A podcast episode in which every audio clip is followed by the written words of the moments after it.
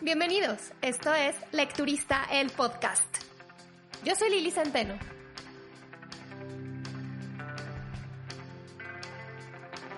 Bienvenidos al episodio número 47. ¿Cómo les ha pintado una semana más en este año apocalíptico que estamos viviendo? Que dijeron 2012 se va a acabar el mundo. Los mayas se equivocaron por ocho años. Yo creo que el 2020 va a acabar con nosotros. Ya tuvimos que la pandemia, meses de encierro, el tema de la brutalidad policial, manifestaciones con este, con estos motivos. Luego la semana pasada se nos muere Carlos Ruiz Zafón y para rematar, tiembla en varios estados de la República Mexicana. O sea, uno de verdad se queda como de, ya, ¿no? O sea, basta.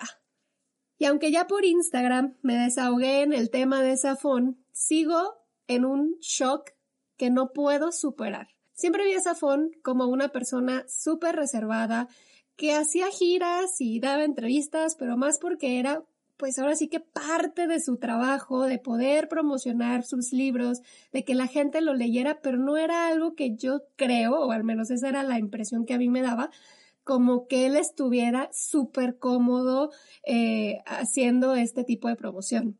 Parte de esta discreción, de alguna manera como que excesiva, pues hizo que al menos públicamente pues nadie nos enteráramos de su enfermedad y es y fue un cáncer de colon que lo tuvo por dos años desde 2018 entonces pues sí que era una persona bastante reservada fue un gran coleccionista de dragones, una criatura muy arraigada a las leyendas de Barcelona, su ciudad natal, aunque se fue a vivir a Los Ángeles con el dinero que ganó del premio EDB cuando em, lo, ahora sí que lo premiaron eh, con el libro del Príncipe de la Niebla.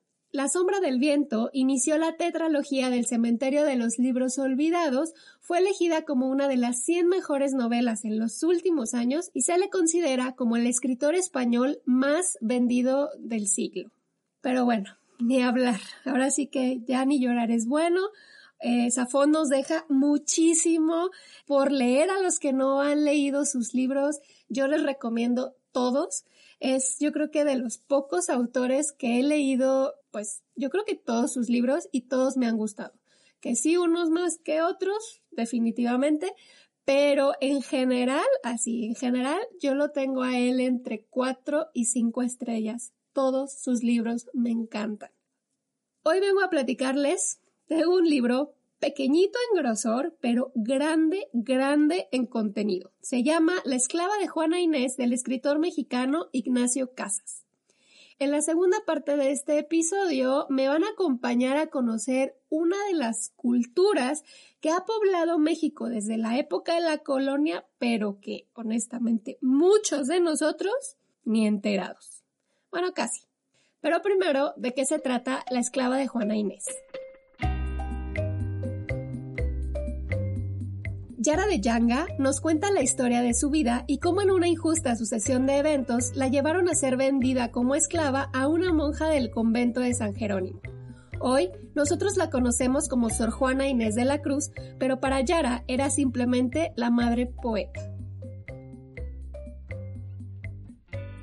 Hoy estoy grabando muy tempranito, estoy café en mano para platicarles de Yara, de esta protagonista de La esclava de Juana Inés, que es una chica afrodescendiente que vive en un pueblo llamado Yanga. También conocido en su momento como San Lorenzo de los Negros, porque ya saben que evangelización y cristianización de todos los nombres, y está ubicado en lo que hoy conocemos como Veracruz, el estado de Veracruz. En su momento fue la Villa Rica de la Veracruz cuando eh, llegaron los colonizadores españoles. La particularidad de este pueblo de Yanga es que fue el primer lugar de América al que se le otorgó a los pobladores se les otorgó la libertad. Más adelante les voy a contar un poco más profundamente un poco cómo es que esto sucede. El caso es que como Yara nace en Yanga, pues nace como una mujer libre. Sin embargo, le pasan muchas cosas. Eh, cosas que ella definitivamente no puede controlar porque además es muy joven y queda sola como mujer, como una persona de color o de, piel negra, sufre muchas injusticias que la van llevando a ser vendida como esclava.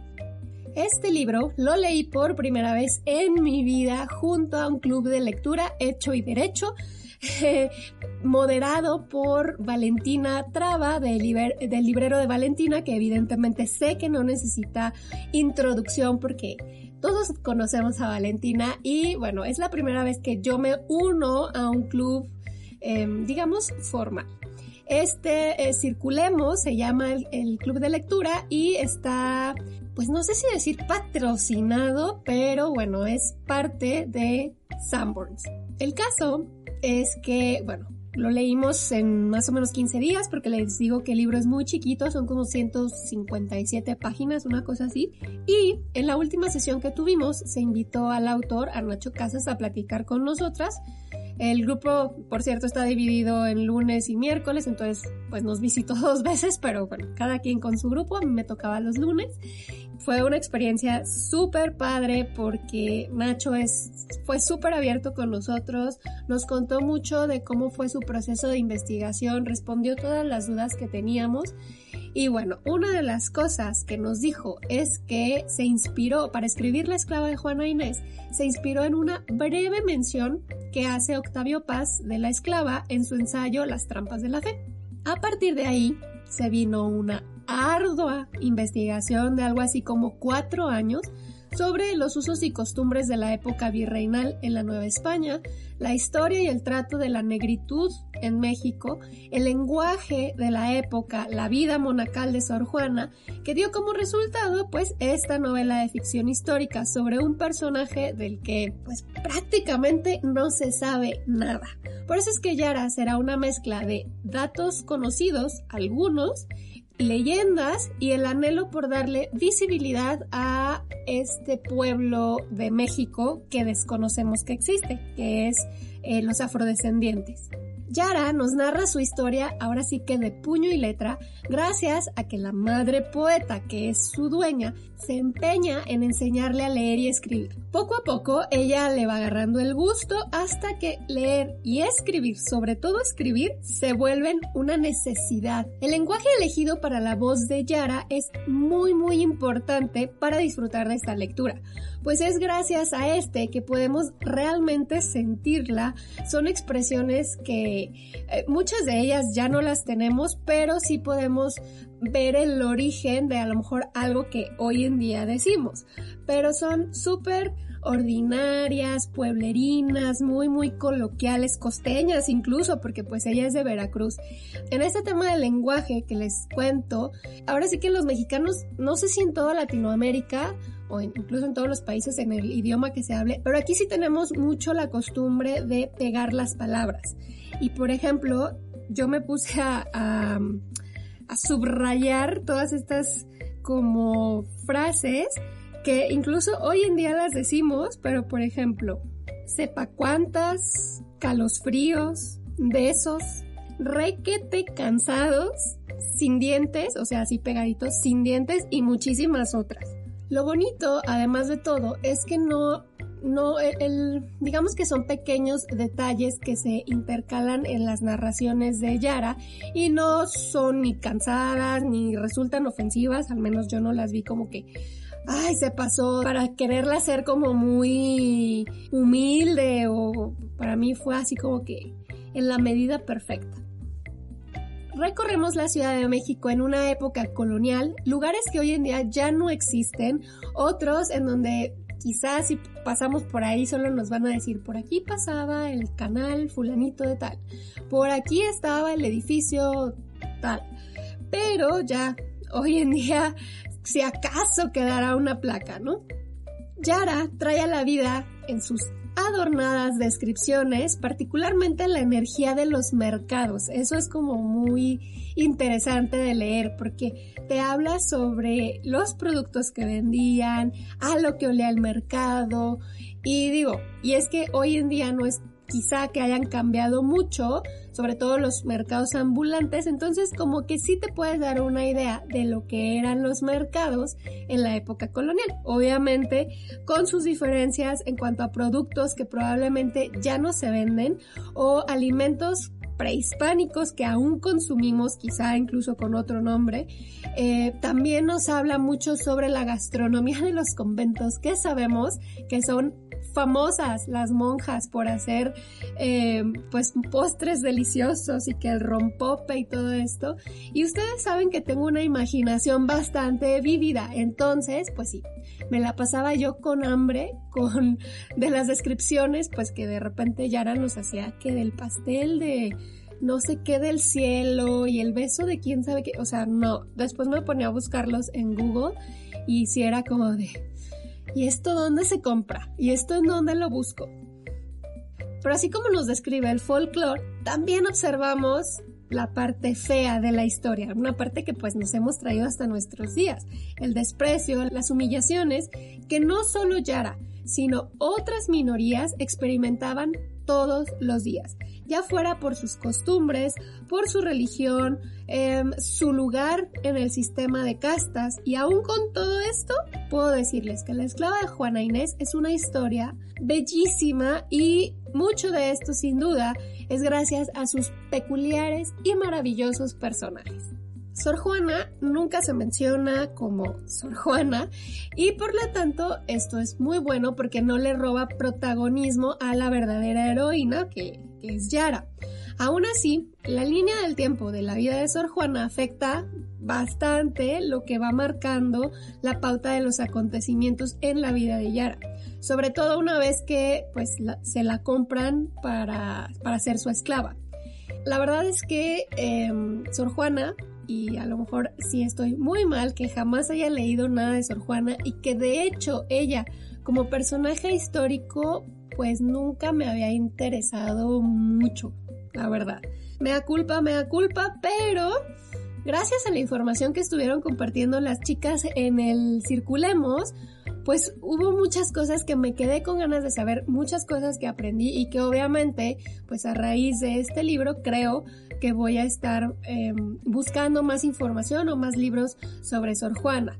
Obviamente creo que en la lista número uno está el de Yo la Peor de Mónica Lavín y por ahí tengo otros de Oscar de Muriel, aunque ese creo que es como que más ficcionado.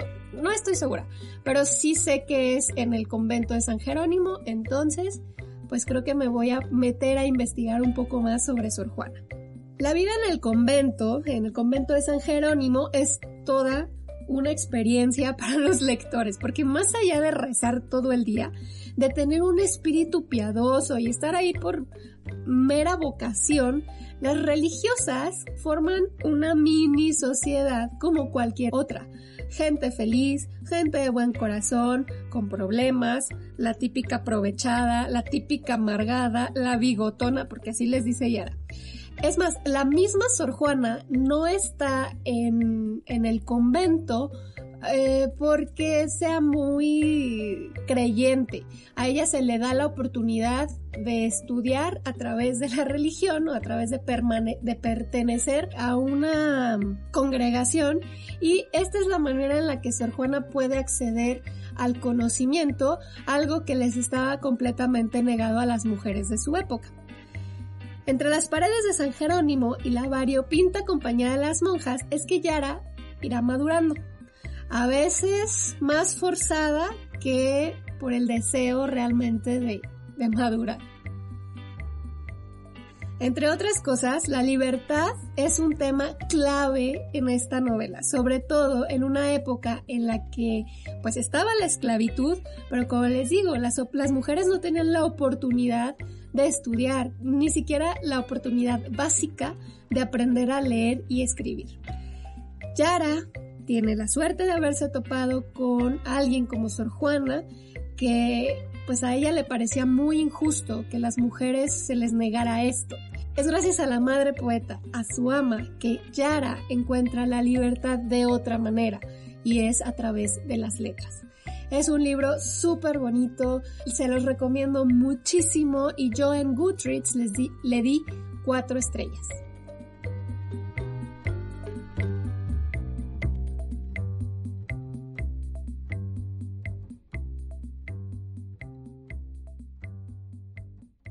El libro cayó muy ad hoc por todo el tema racial, que aunque no es ninguna novedad, sí está muy vigente, muy en, boca de todos en la actualidad. Además, es muy común que sepamos por la ficción, o sea, cine, novelas, eh, televisión, o las, la no ficción, que son las noticias, toda la historia del sufrimiento de los afroamericanos, los afroeuropeos o los afrodescendientes de otras partes de América Latina. Para ubicar que México tiene una población de aproximadamente 1.4 millones de afrodescendientes, no es exactamente algo que todos dominemos o que todos conozcamos. Peor aún, es que muchas, muchas de las tradiciones que tenemos están influidas por ellos y las vivimos encantadísimos de la vida, pero sin saber su origen. Los esclavos africanos llegaron a México porque por una serie de órdenes y demandas de los sacerdotes evangelizadores que les hicieron llegar a la, a la corona española, se determinó que era ilegal esclavizar a los indígenas. Según. Entonces, los colonizadores decidieron traer personas de África porque según ellos creían que por sus características físicas eran mucho más adecuados para el trabajo pesado. Luego, una vez que ya estaban en México, por lo general trabajaban en las azucareras, en las haciendas azucareras, se dieron cuenta que eran mucho más resistentes o se adaptaban mucho más al clima, al clima tropical que los indígenas. Por estos tiempos se creó un sistema de castas para poder regular las mezclas que se iban formando y categorizar, pues sobre todo el poder político y socioeconómico que tenían. Para empezar estaban las tres principales categorías que eran blanco, indio y negro.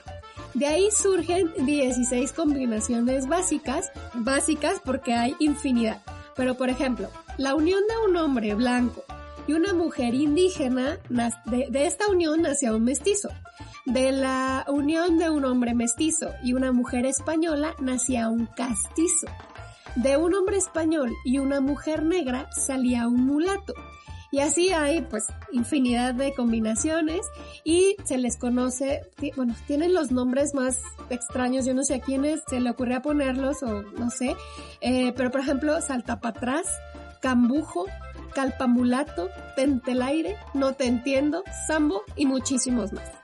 En Veracruz, un grupo de esclavos africanos liderados por Gaspar Yanga se le escapan a los dueños, se van a vivir a lugares pues que eran de difícil acceso y por 30 años se la pasan huyendo de la autoridad. Como ellos vivían, no sé, en la cima de los cerros, les digo, en lugares que no eran como muy accesibles, se les conoció como esclavos cimarrones. Para poder contener la rebelión, el robo de ganado o la caza ilegal, la corona española les otorga la libertad en 1609, aunque fue reconocida oficialmente hasta 1630. Primero se le llamó San Lorenzo de los Negros, luego San Lorenzo Cerralbo y fue hasta 1932 que se le nombra en honor a este héroe prófugo como Yanga. Fue hasta el 2015, o sea, escuchen bien, 2015, que el INEGI los contabilizó en el censo de población. Se dice que, em, o bueno, se contabilizó más bien que el 1.16% de la población mexicana se identifica como afrodescendiente o afromexicana. O sea, esto es 1.4 millones de personas, de los cuales 705 mil son mujeres y 600, 677 mil son hombres. Esto 2015 porque recuerden que este año hubo censo, todavía no conocemos esos resultados, pero bueno, hasta hace cinco años eso es lo que, o los datos que se tenían. Los estados en donde más se concentra la, la población afro son Veracruz, Oaxaca, Guerrero, Coahuila y Michoacán uno de los muchos, muchos problemas por los que no se les hacía este reconocimiento como eh, población independiente, podemos decir, no es que sean independientes, es que se, se les metía en la categoría de mestizos, pero no me estoy refiriendo al tema del sistema de castas, sino algo más mm, como en, la, normalidad, en el hablar, en el día a día, porque eh, al final todos en este momento de la historia de México nos consideramos en el grupo de los mestizos, sin importar si en mi sangre corre más sangre indígena o más sangre española o más sangre, francesa, portuguesa, yo qué sé, todos nos considera o nos metemos como que dentro del grupo de los mestizos. Esto hizo que a los afromexicanos se les quitara visibilidad. Claramente también tiene que ver con nuestra propia ignorancia que deriva en racismo y discriminación. Cuando estaba investigando sobre, pues, sobre los afromexicanos, eh, me encontré con una anécdota que incluso creo que fue noticia, en donde contaban que una vez en un aeropuerto, no sé si en la Ciudad de México, pero eh, en un aeropuerto de este país, de México, eh, llegó una familia afrodescendiente hablando perfectamente español y los oficiales del aeropuerto, o sea, bueno, más bien como los oficiales de migración, no los querían dejar pasar porque decían que cómo habían conseguido su pasaporte mexicano que ellos no podían ser mexicanos, que seguramente eran de algún otro lugar de Sudamérica y que pues estaban entrando de manera ilegal y que quizá el pasaporte era falso, etcétera, etcétera. La familia era 100% mexicana, no sé exactamente de dónde eran, em, me refiero a, al Estado de la República, pero sí es cierto que no los identificamos como mexicanos, o sea, los vemos como extranjeros. Antes del 2015, que no supiéramos, nos hiciéramos güeyes o no quisiéramos darnos cuenta, hoy, 2020, ya no hay pretexto y deberíamos empezar por reconocer las contribuciones culturales e históricas que esta etnia le ha dado a nuestra, a su sociedad, a la mexicana, a la sociedad mexicana de todos nosotros. Por ejemplo, la marimba, el son jarocho, las jaranas, el carnaval y hasta la salsa tienen ascendencia africana. De hecho, a Vicente Guerrero y a José María Morelos y Pavón, aún sin ser 100% negros, porque bueno, tienen algunas combinaciones entre sangre africana y bueno, ya saben esto del sistema de castas, pero sí se les considera como los primeros héroes nacionales afromexicanos.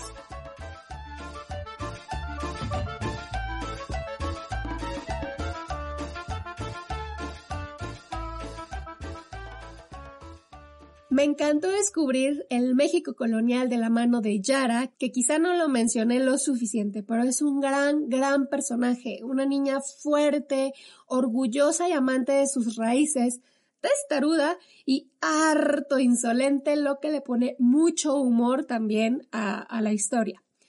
Una de las primeras cosas que quiero hacer en cuanto ya podamos salir de viaje es regresar a la Ciudad de México y conocer los lugares que se mencionan en el libro.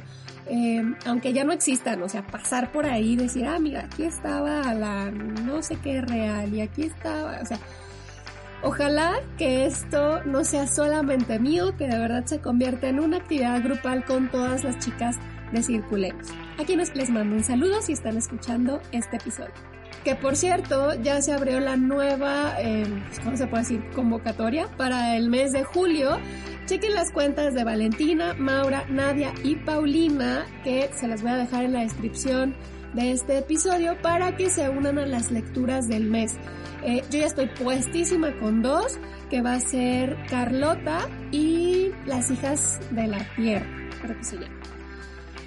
Recuerden darle like a este episodio, suscribirse al podcast y compartirlo con más lectores. Me pueden encontrar en Instagram, Facebook y Goodreads como arroba lecturista y en Twitter como lecturista MX. Los espero por aquí la próxima semana. Bye.